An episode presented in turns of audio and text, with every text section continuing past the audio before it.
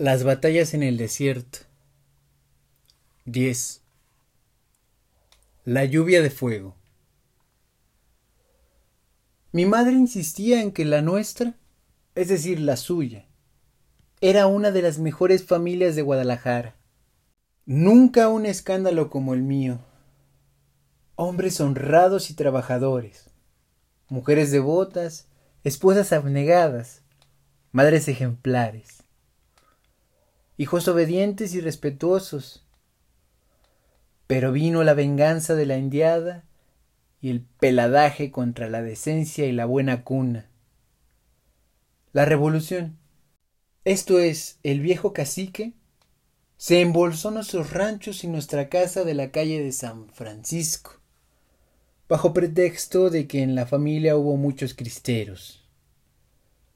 Para colmo mi padre, despreciado a pesar de su título de ingeniero, por ser hijo de un sastre, dilapidó la herencia del suegro en negocios absurdos como un intento de línea aérea entre las ciudades del centro y otro de exportación de tequila a los Estados Unidos. Luego, a base de préstamos de mis tíos maternos, compró la fábrica de jabón, que anduvo bien durante la guerra, y se hundió cuando las compañías norteamericanas invadieron el mercado nacional.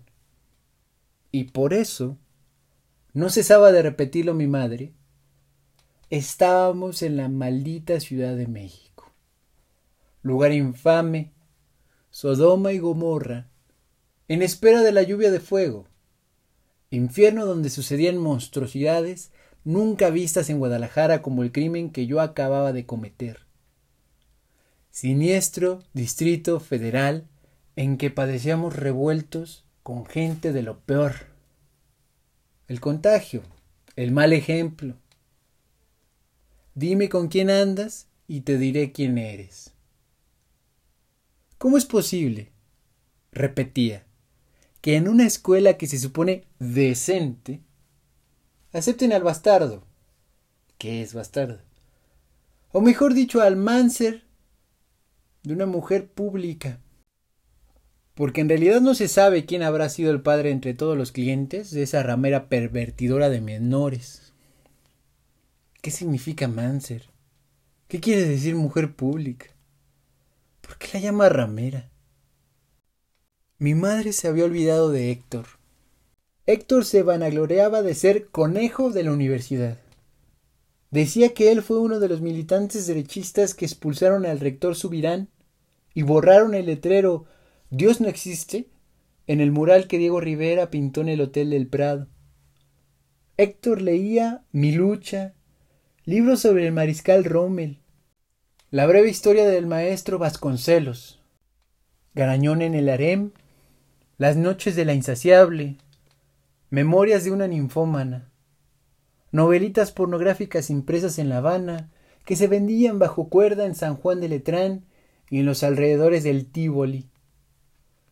Mi padre devoraba cómo ganar amigos e influir en los negocios, el dominio de sí mismo, el poder del pensamiento positivo.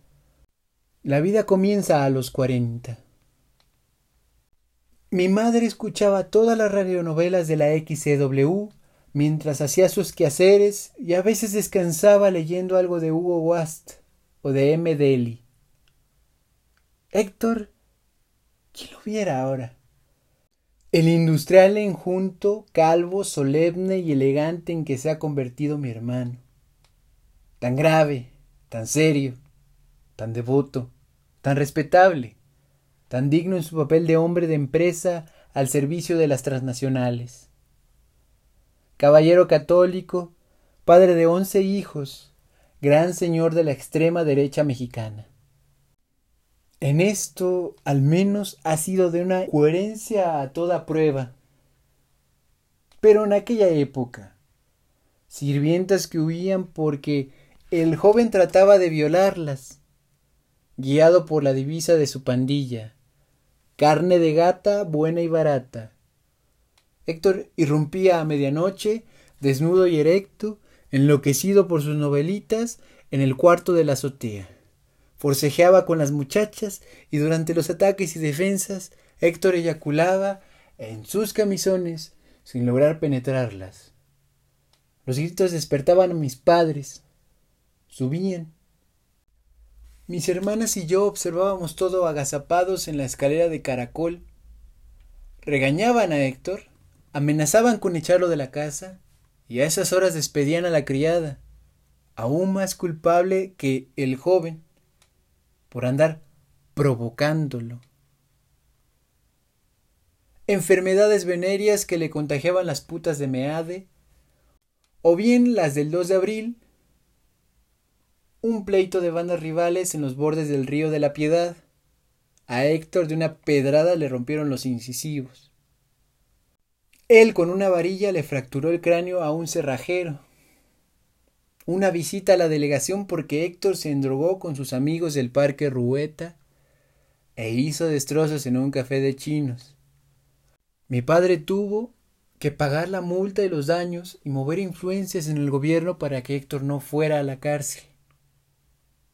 Cuando escuché que se había endrogado creí que Héctor debía dinero, pues en mi casa siempre se le llamó drogas a las deudas.